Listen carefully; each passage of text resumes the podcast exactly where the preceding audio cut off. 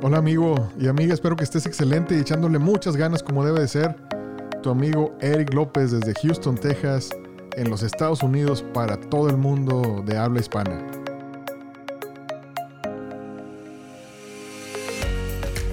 Bienvenidos a su podcast de ISO Coach, porque este podcast está dedicado a ti, amigo y amiga responsable de diseñar, implementar, mantener, mejorar o auditar los estándares ISO. Tú eres un ISO Coach y este podcast es para ti. Mi objetivo es que escuches experiencias reales y te ayuden a ser mejor, más eficiente y lograr un sistema ISO que le dé valor al negocio. Esos son los principios de esta comunidad de coaches ISO como tú.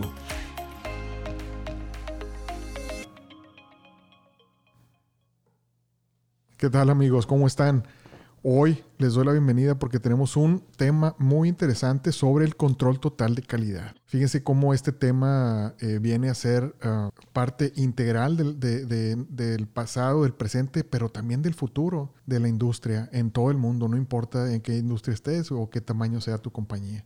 Hay estrategias para hacerlo les quise traer un invitado, eh, lo he conocido en el campo de trabajo. Este invitado trabajó, lo conocí cuando eh, dirigía muchos aspectos de calidad dentro de United Technologies Carrier y también del grupo Vitro, eh, uno de los grupos más grandes del mundo de fabricante de vidrio.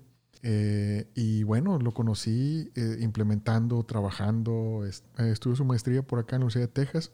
Y bueno, pues hoy lo quise invitar y les quiero presentar a Pedro García. Pedro, muchas gracias por darnos este tiempo. Al contrario, Eric, muchas gracias por dejarme compartir un poquito de, de, de, la historia profesional de estos últimos 30 años. Gracias, Pedro. Sí, eh, fíjate, Pedro, que este podcast de ISO Coach eh, está dedicado a, ese coach que, que, todos llevamos dentro cuando estamos en, nuestras, eh, en las empresas y nos han dado la responsabilidad de, los sistemas de gestión, sean de calidad, ambiente, seguridad, ciberseguridad. Cuando todas esas personas, esa amiga o amigo que están encargados o les han dado esas responsabilidades, bueno, esos son coaches ISO. Y para ellos ah, le dedicamos estos episodios. Por lo tanto, mis preguntas van a ser en ese sentido, ¿no? Tratar de, explorar eh, el tema. Eh, eh, no estamos, ah, no quiero que sea una conversación entre super expertos que hablan de tecnicismos, pero también, pero más bien es hablar con la gente que está lidiando día a día eh, con los sistemas de, gestión y bueno, la calidad en sí. El control total de calidad. A mí me encantó ese tema y dije, bueno, eh, quiero traer a Pedro acá, un practicante del control total de calidad, alguien que realmente pueda hablar en base a experiencias del control total de calidad. Y yo quisiera empezar porque me dijeras, Pedro, ¿qué es el control total de calidad? Mira, Eric, el control total de calidad es lo que todos los profesionales de calidad aspiramos eh, a hacer en una empresa, en una industria. Es decir, trabajar con la alta gerencia de tal manera que cuando la alta gerencia, el director, el CEO, el presidente de la compañía, el dueño de la compañía, eh, pone sus indicadores, que estos indicadores que él pone se desplieguen como si fuera una cascada y llegue hasta, hasta el operador, es decir, hasta la persona que está creando valor en los productos o en los servicios. Cuando logramos hacer esto eh, de una manera prácticamente casi casi automática, sin ningún desperdicio en los procesos, agregando valor a los procesos y haciendo exactamente lo que debemos hacer para tener un producto de calidad conforme a las especificaciones de nuestros clientes. En ese momento que no tenemos desperdicios, que no tenemos rechazos, que tenemos clientes que están ah, encantados con nuestros productos y servicios, en ese momento estamos rascando la calidad total. Y para eso pues hay una serie de, pasos para poder llegar ahí. Cuando me lo explicas, como en esta respuesta anterior, pues me parece que sigue siendo válido hoy en día y, no es por nada, pero para el futuro también. Coméntame, eh, esto es actual, o sea, el control total de calidad es un concepto actualmente válido, Pedro. Desde luego que sí, Eric. El control total de calidad es más vigente que nunca. Solamente hay una diferencia. Hay una diferencia entre los noventas, eh, cuando estábamos aprendiendo sobre lo que hacían los ingenieros del Japón y su éxito, al año 2020. hay una gran diferencia y la gran diferencia es la tecnología. La tecnología eh, aunada con todo este proceso metodológico para llevar a la calidad total hace de las empresas una ventaja competitiva que difícilmente se puede superar. La tecnología hoy en día ha avanzado a tal grado que es inimaginable lo que hoy se puede hacer y que en los noventas no podíamos hacer. Eh, estamos hablando de, de, las máquinas nuevas tipo Kynes. No sé si las, las has visto, alguno de ustedes la han visto alguna, alguna vez. Eh, básicamente tú tiras la, pones la, la, parte que estás que estás maquinando por ejemplo eh, automáticamente se vienen todas las mediciones automáticas a través de un sistema de visión cuestión que anteriormente tendríamos que ir con nuestros eh, micrómetros con nuestros verniers que aún con medidas digitales este pues hacían un proceso caro y, e ineficiente. Entonces, la tecnología definitivamente ha impactado totalmente la calidad y, por lo tanto, el control total de calidad junto con los nuevos sistemas de manufactura, de ejecución de manufactura y los sistemas de, y los ERPs que ahora eh, cada día son más amigables. No, hombre, esto, esto tiene para rato y esto es, eh, eh, viene con mucha fuerza hoy en día. Qué interesante pero eso que me dices, porque te digo, cuando me lo explicas, dije, no, definitivamente sigo siendo ah, válido y, este, digamos que hasta tiene esteroides. Eh, pero... Ándale, esa es, la, la, la, palabra correcta. Pero una de las razones por las cuales eh, era muy importante para mí que nos acompañaras en este episodio es porque tú tienes experiencia práctica. Entonces, de todos los casos que has tenido, toma un caso de éxito, por favor, y, y, y platícame qué tipo de impacto real tuvo en el valor de la empresa? Sí, mira, te, voy a platicar en 30 años que llevo trabajando en diferentes industrias. Eh, el caso de la planta de Northern Telecom en eh, Monterrey. Una Eso es México para los compañeros de Latinoamérica, España y otros países que hablan español. En México, así es. Esta planta se originó por una transferencia de, equipo. Eh, bueno, básicamente en, en, esta planta hacíamos este, centrales telefónicas con miles de componentes electrónicos, pero básicamente ensamble, pruebas, inspección. Eh, trajimos eh, todo el equipo y todos los equipos de construcción de ensamble de Montreal, de una planta de Montreal, Canadá. Te estoy hablando en 1997 aproximadamente. Eh, esto sigue siendo muy vigente porque si todo esto le suma la tecnología hoy en día, pues eh, los pasos son los mismos eh, prácticamente. Mira, una gerencia media que estaba totalmente involucrada este, con el éxito de la empresa, eh, un gerente de planta con características humanísticas, increíblemente motivante, un líder transformacional, un líder con el cual tú podías platicar y expresar tus ideas libremente y en el cual todos juntos decidimos ir sobre el control total de calidad. Eh, ¿cómo, ¿Cómo empezamos? Empezamos con rechazos. Prácticamente seis de cada diez productos que enviábamos al mercado tenían un defecto de calidad. Imagínate tú lo difícil que esto era para poder sostener, no decir, este, no, wow, arriba con los, los la, alta gerencia y demás. No, no, no eh, quisiera estar en esos zapatos. Sí, no, terrible. Entonces, es, básicamente lo que decidimos fue, mira, uno de los principales eh, pasos eh, es la educación dentro de las empresas. Muy pocas empresas tienen educación, o sea, tenemos entrenamiento, lo que todos conocemos como entrenamiento, pero no tenemos educación. Es decir, no le enseñamos a la gente a pensar. Entonces, como no, como la gente no piensa, solamente sigue una serie de instrucciones, es muy difícil que la gente que está agregando valor en el piso de producción pueda resolver problemas. Entonces, mira, típicamente en un área de calidad tienes varios ingenieros y esos ingenieros están resolviendo problemas todo el tiempo. Pero ¿qué tal si tienes una planta de 200 operadores resolviendo problemas? Cuando nosotros decidimos iniciar una escuela dentro de las operaciones y, decidimos implementar eh, las siete herramientas básicas y donde enseñamos estadística básica a una persona que tenía sexto de primaria, secundaria, logramos que en ese momento, eh, a través de un movimiento de grupos de mejora, logramos que eh, la gente empezara a resolver sus problemas.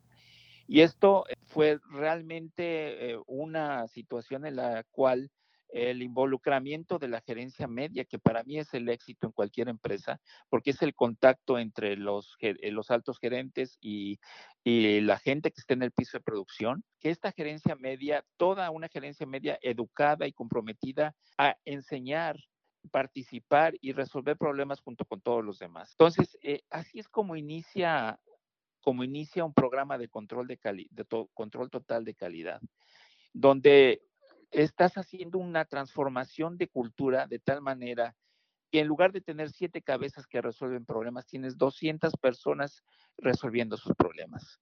Pero eso es solamente el inicio, ¿verdad? Junto con eso, pues viene la, las cinco S, ¿verdad? el orden, clasificación, limpieza, bienestar, en el cual cuando tú empiezas a implementar esto, estás poniendo las bases para el control total de calidad.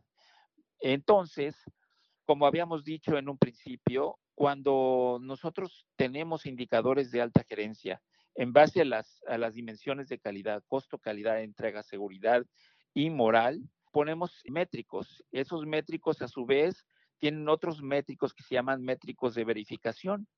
Entonces los métricos de verificación se van en cascada hasta el piso de producción.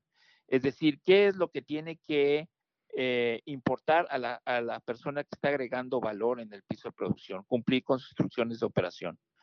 Entonces, si tú a eso le añades un grupo de gente que sabe resolver problemas y que lo resuelve en base a hechos y datos y que a través del tiempo va acumulando el know-how, es decir, cómo se resolvieron esos problemas para que no fueran recurrentes, es decir, atacar la causa raíz, este, cuando tú vas creando una estabilidad en la empresa de tal manera que tus niveles de retención son muy altos, la gente no se quiere ir de ahí.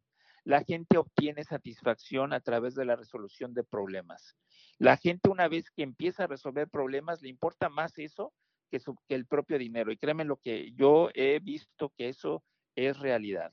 Cuando encuentras tu satisfacción en lo que haces cada día, en ese momento empieza a ser, eh, estar más contento con lo que haces y, puedes ver el resultado de tu trabajo. Entonces, esto, fíjate que tú y yo trabajamos con, eh, con la implementación de ISO 9000 en los 90, ¿verdad? Pero eh, en esta experiencia, lo curioso de todo esto es que todo esto empezó mucho antes de obtener una certificación. Porque una vez que, que ya hiciste este trabajo, la, la, certificación o la implementación de un sistema de calidad se vuelve mucho más efectivo, mucho más productivo y mucho más eficaz y adquiere otro valor eh, el sistema de calidad. Pero bueno, entonces regresando un poco a los indicadores, lo que hicimos fue hacer una vez que empezamos a desarrollar esto por alrededor de un año aproximadamente, empezamos a, ver resultados inmediatos, ¿eh? O sea, empezamos a, o sea, ya no teníamos esos seis rechazos, nada, si acaso teníamos uno o dos rechazos, este, los tiempos de entregas, de entrega se mejoraron de un 40 a un 70% primero y en el año posterior a un 90%. Nosotros lo que hacíamos era que los métricos hacíamos lo que se llamaba unas sacudidas, un shake-up. O sea, esos métricos este, eh, que teníamos, los, eh, constantemente lo estábamos validando hacia arriba con los, con los métricos que nos, nos daba la, la dirección. Y eh, analizábamos cuáles eran nuestros procesos, nuestros procedimientos. Si nuestros procedimientos no agregaban valor, simplemente no los hacíamos solamente podíamos nosotros documentar aquello que hacía valor, aquello que no hacía valor, pues no. Entonces, este, nos llevó a tener una plantilla reducida de gente educada y todos trabajando hacia el mismo, hacia el mismo fin. Después de esto, pues eh, vino la, ya la, cuestión de implementación de tecnologías, este, que nos llevaron, a, te digo, a, un, cumplimiento del 90%, luego al 95% y luego al 98% este, una planta realmente modelo, una planta en la cual tú podías entrar y era un laboratorio, prácticamente un laboratorio, ¿verdad? Entonces, este, Pero en cuanto a la limpieza. Hace un momento hablabas de métricos, ¿qué tipo de métricos? Ah, mira, la, el establecimiento de métricos siempre, bueno, lo solíamos hacer en base a las dimensiones de calidad.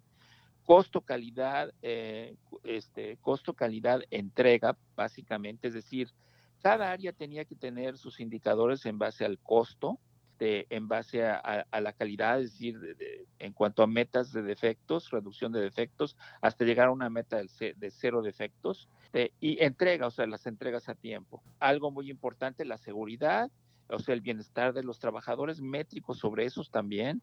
Además de esto, la moral. Algo es súper importante que es el entusiasmo y la moral de las, de las personas. Una cosa que decías hace, hace un momento que me, me, me, llamó mucho la atención porque me pareció un statement bastante eh, poderoso, que es, en lugar de tener unos pocos resolvedores de problemas, ahora tenías eh, muchísimos resolvedores de problemas. Eh, o tal vez preventores de problemas, ¿no? También. también me llamó la atención que decías me llamó que decías que los beneficios, eh, había eh, beneficios también inmediatos, ¿no? Eh, ¿Me puedes hablar que cómo, qué beneficios son esos inmediatos cuando tú empiezas con un programa de control total de calidad? Sí, mira, los, los, beneficios inmediatos es que tú empiezas a notar, de inmediato es la moral de las personas. O sea, el entusiasmo y ves personas contentas yendo a trabajar.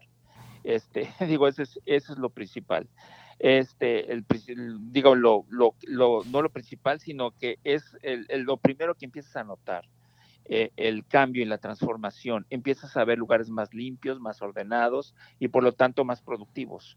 ¿Verdad? Eh, hablábamos de la resolución del problema. Me llamó la atención que dijiste, eso, hablas sobre la prevención. Cuando yo hablo de resolución de problemas, no solamente hablo de correcciones o de acciones correctivas, sino de acciones preventivas también, porque eh, si estamos hablando de mejora continua, sí, eh, estamos trabajando contra nuestros indicadores poniendo nuevas metas, mejorando nuestras metas, no necesariamente que existan eh, acciones que corregir o quejas de clientes, ¿verdad? Entonces, es una maquinita que está constantemente evolucionando este, y mejorando sus indicadores por lo tanto siendo preventivos. Ok, ¿y cómo logras que la gente vaya más motivada? Es decir, es que el cambio de cultura, Pedro, me parece que es un tema eh, delicado en el sentido siguiente. Cuando he participado en algunos eh, grupos de trabajo haciendo normatividad eh, y entra el tema de, de cultura, depende de qué lugar del mundo seas, hasta de qué industria vengas, tu mayor experiencia, de qué región de un país eres también. Es decir, hay tantos factores que luego cuando viene la palabra cultura, se, como que hay muchas, em, vamos a decir, eh, perspectivas de esa palabra. Entonces, me gustaría si, si puedes eh, elaborar un poco más sobre este, cuál es ese cambio de cultura y, y, sobre todo esto, Pedro. ¿Cómo logras ese cambio de cultura? Fíjate que es una excelente pregunta, esto de la cultura, porque Muchas veces eh, cuando tú contratas un gerente de calidad, le dices, ¿sabes qué? Yo quiero que trabajes en el cambio de cultura, pero, pero ¿qué hago primero? o sea, es muy ambiguo, es como algo muy, muy, este, no claro de, cómo logras tú un cambio de cultura. Mira, para mí, en experiencia, te digo, ahí hay el cambio de cultura se da solamente si tú tienes una estructura para que ese cambio se dé y si va acompañado de tecnología.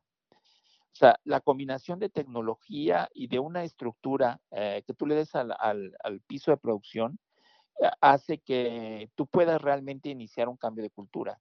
Por ejemplo, en este caso que te daba, si no, si no tuviéramos una escuela, una infraestructura para enseñarles, eh, entonces, pues obviamente, pues no se puede dar sola, ¿verdad? Por ejemplo, hay otros programas, por ejemplo, el que se llama Built-in Quality, o sea, construir la calidad desde adentro, en el, eso lo, lo, implementé en Caterpillar.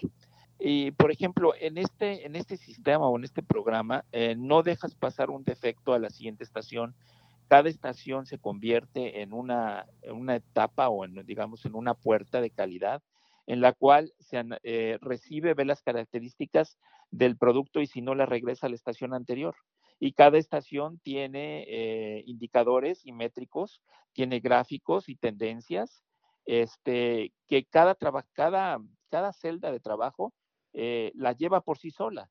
¿sí? Entonces, si tú le das una infraestructura en la cual la gente pueda trabajar y pueda evolucionar, entonces es cuando realmente se da el cambio de cultura con un liderazgo, el liderazgo de la gerencia media, el entusiasmo, eh, la transformación, el, el, reconocimiento a la gente es súper importante. El reconocimiento de sus logros, el reconocimiento de, de, los avances y, y, que la gente vea realmente cuál es el impacto de su trabajo en el producto final. Entonces es una constante comunicación. Por eso el liderazgo, el liderazgo en la, en la gerencia media es fundamental. Y, bueno, la gerencia media puede mantener un liderazgo siempre y cuando haya un liderazgo mayor que es el de la, ya se llame gerente de planta o director de operaciones o dueño o como tú le quieras llamar. Ahora entiendo lo que, la importancia que le das tú a esta gerencia media, como le llamas, como el link entre el top management y, y la gente que está haciendo el trabajo allá en el piso de producción.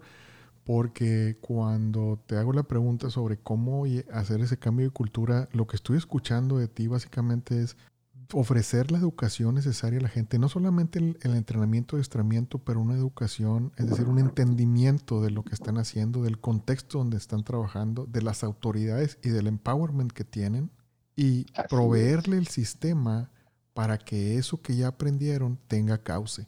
O sea, de alguna manera, así es como lo veo de una manera sumida. Eh, ¿Estoy correcto por ahí, Pedro? Es correcto, Eric, es correcto. Este, cuando cuando tú le das infraestructura a la gente y, cuando tú reconoces su trabajo y cuando tú mides su trabajo, porque eso es fundamental, no cuando tú lo mides, sino cuando ellos mismos se miden su trabajo, ¿verdad? Exacto, porque aquí, Aquí no es la competencia de una celda contra otra, que se puede dar y muchas veces es sano, pero más, pero más que nada es una competencia contra ellos mismos, eh, de tratar de superar y mejorar los indicadores de su propia celda de trabajo. Cuando eso se da y tienes, tienes trabajadores motivados, eh, que se sienten bien lo que hacen, están contentos, están mostrando su trabajo.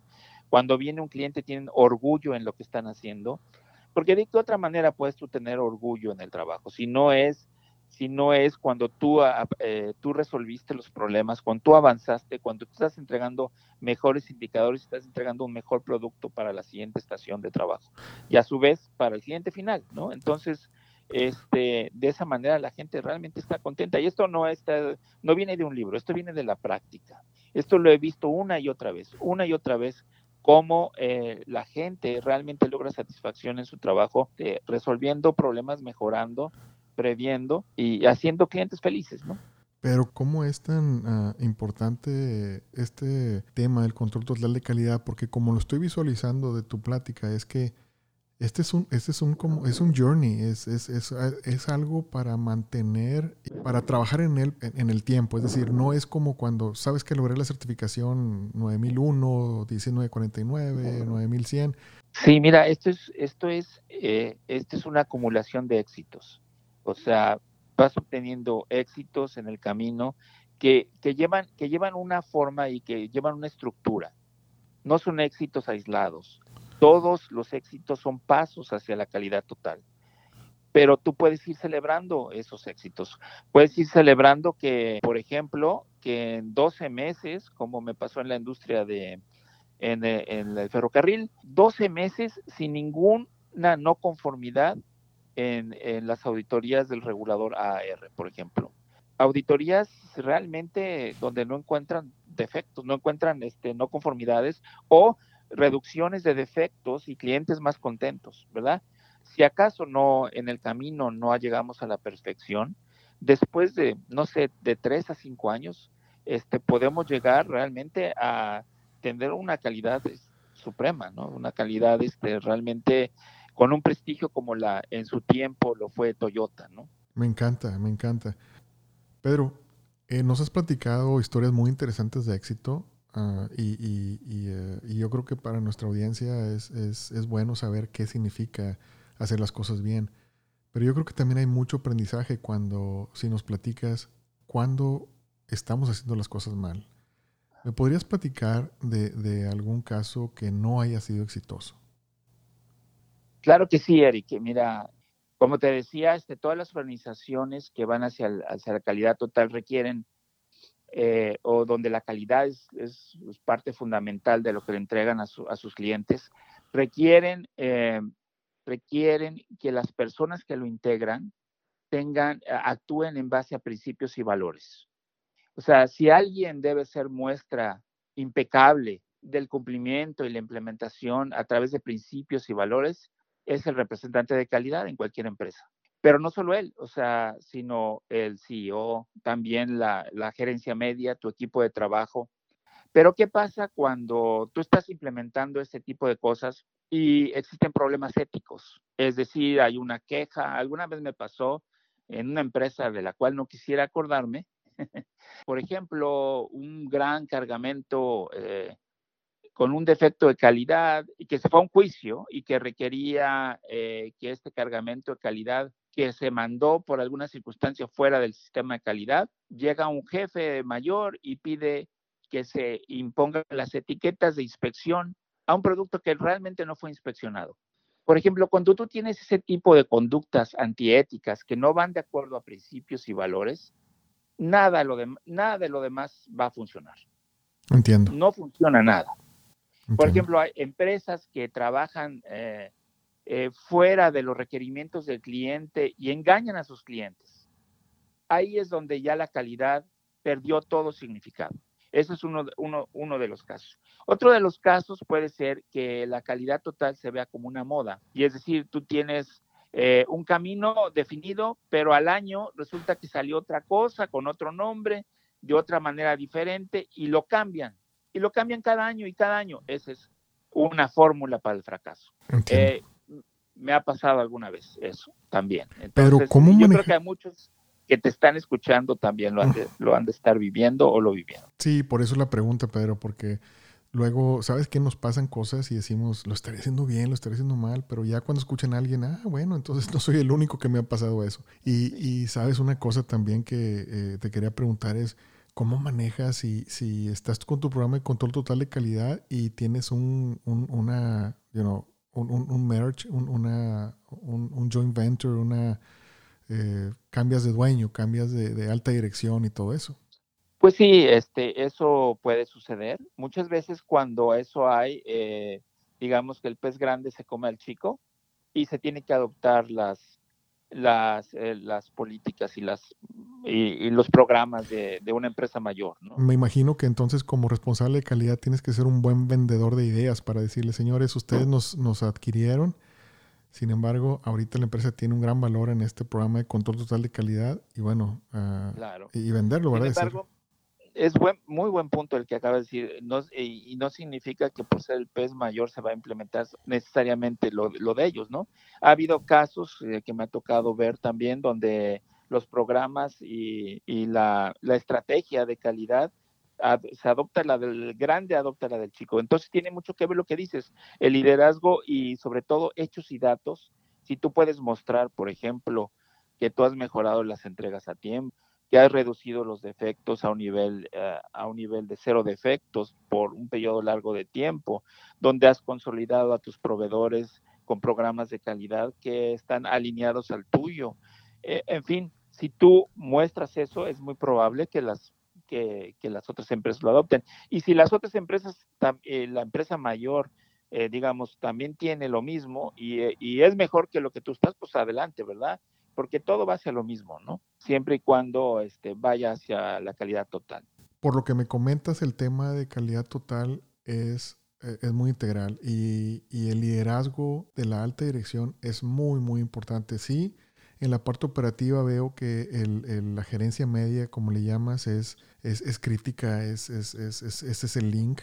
Uh, sin embargo, eh, el top management, la parte más alta de la dirección, eh, me imagino que tiene un papel preponderante, Pedro. Exactamente, Eric, que realmente la persona más importante para que cualquier estrategia de calidad hacia la calidad total tenga éxito, tiene que venir forzosamente desde el presidente de la compañía, el dueño de la compañía, el director de la empresa, cual sea la autoridad mayor en la empresa. Tiene que estar totalmente comprometida con, con lo que se va a hacer hacia dónde se quiere llegar y cómo se va a llegar a. Y tiene que apoyar, apoyar para que con recursos y con liderazgo, para entusiasmar a todas sus gerencias, sus gerencias medias, de lo que se quiere lograr, ¿no? Entonces, fundamentalmente totalmente de acuerdo, Eric. Pero una de las cosas que tomo claramente aquí es, eh, he estado en, muchas partes del mundo, en muchos países y casi todos los continentes, pero lo, la, la, receta, si le queremos llamar así, el, principio que, que, nos diste hace un momento sobre realmente eh, la manera de que podemos influenciar la cultura, yo creo que sí aplica en todas partes, independientemente si eres, eh, de qué región del mundo eres. Y me gustó, me gustó esa, esa parte de, de, tu mensaje. Pedro, yo creo que este tema ha sido excelente de tu parte. Muchas gracias por traernos el control total de calidad. Muchas gracias por explicarnos eh, temas que no son tan eh, blanco y negro, tan cuantificables como es eh, la cultura de calidad. Y no sé si quieras dirigirle algo más a, la audiencia con respecto al tema de control total de calidad. Sí, muchas gracias por la oportunidad, Eric, de compartir un poquito de lo que del trabajo que, que, me apasiona y que he venido realizando durante estos últimos 30 años. Y pues yo pienso eh, que todos debemos, los que nos, nos, encanta la calidad y queremos ayudar a que la sociedad tenga mejores productos y servicios cada vez eh, más confiables y más amigables al medio ambiente. Quiero decirles que la calidad empieza por uno, por la persona siempre y cuando nosotros, cualquier profesional, pero en especial de calidad, debe tener muy presente la integridad, la, honestidad, el trabajo en equipo, este, eh, el, poder valorar a, todas las personas este, y reconocer siempre su trabajo, este, y el poder este, eh, eh, reconocer que el trabajo es de todos y que no es de, de uno, este, yo quisiera que la gente se llevara ese mensaje y que en cualquier lugar, de, no importa lo que estén haciendo, piensen que siendo un profesional de principios y valores, necesariamente y a través del tiempo los va a llevar al éxito. Excelentes palabras, Pedro. Excelente mensaje y estoy seguro que toda la gente que nos está escuchando en cualquier rincón del, mundo ah, e, está, está entendiendo esto, este tema de control de calidad y, los principios que nos mencionas. Pero muchísimas gracias. Fue excelente tener a alguien que realmente ha practicado el control total de calidad, más, más que académico, es un practicante. Y pues muchas gracias, Pedro, nuevamente. Muchas gracias por darnos este tiempo. Gracias a, ti, Eric, y a toda la gente que nos escucha. Yo, yo le quiero pedir a la gente, si tienen preguntas, dudas, quieren saber más sobre control total de calidad, envíenos un email a, de ISO Coach arroba gmail.com y podemos poner en contacto con Pedro para, pues sí, nos diga las dudas o también si tienen dudas muy específicas sobre control total de calidad y quieren que hagamos un episodio de ese respecto, avísenos. Amigos, muchas gracias por estar con nosotros. Cuídense mucho. Hasta luego.